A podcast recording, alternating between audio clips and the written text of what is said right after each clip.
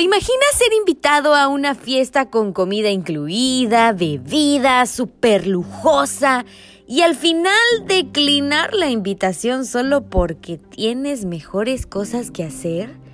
Y nuevamente otra invitación a la misma fiesta. Prácticamente te están diciendo que eres un invitado VIP y tú nuevamente declinas porque ese día decidiste tener mejor ¿Una maratón de series y palomitas? ¿Se te hace algo lógico?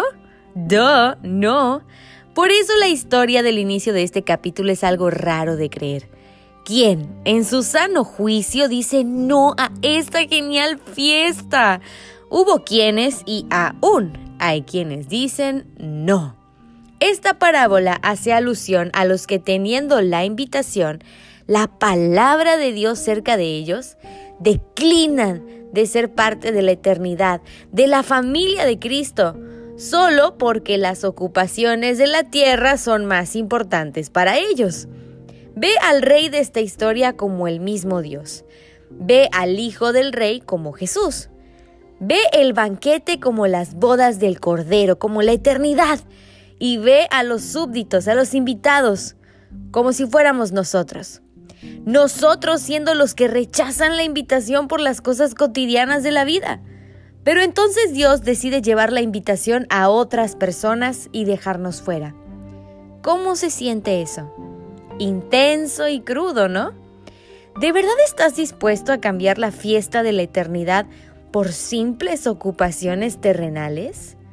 ¿Por simples diversiones de la actualidad? ¿Aceptarás la invitación a la fiesta de la eternidad? Por último, me gustaría leer para ti esta frase dicha por Jesús. El error de ustedes es que no conocen las escrituras y no conocen el poder de Dios. Brutal, un clásico. Aplausos al genio Jesús. No hay más dudas. ¿Quieres experimentar a Dios?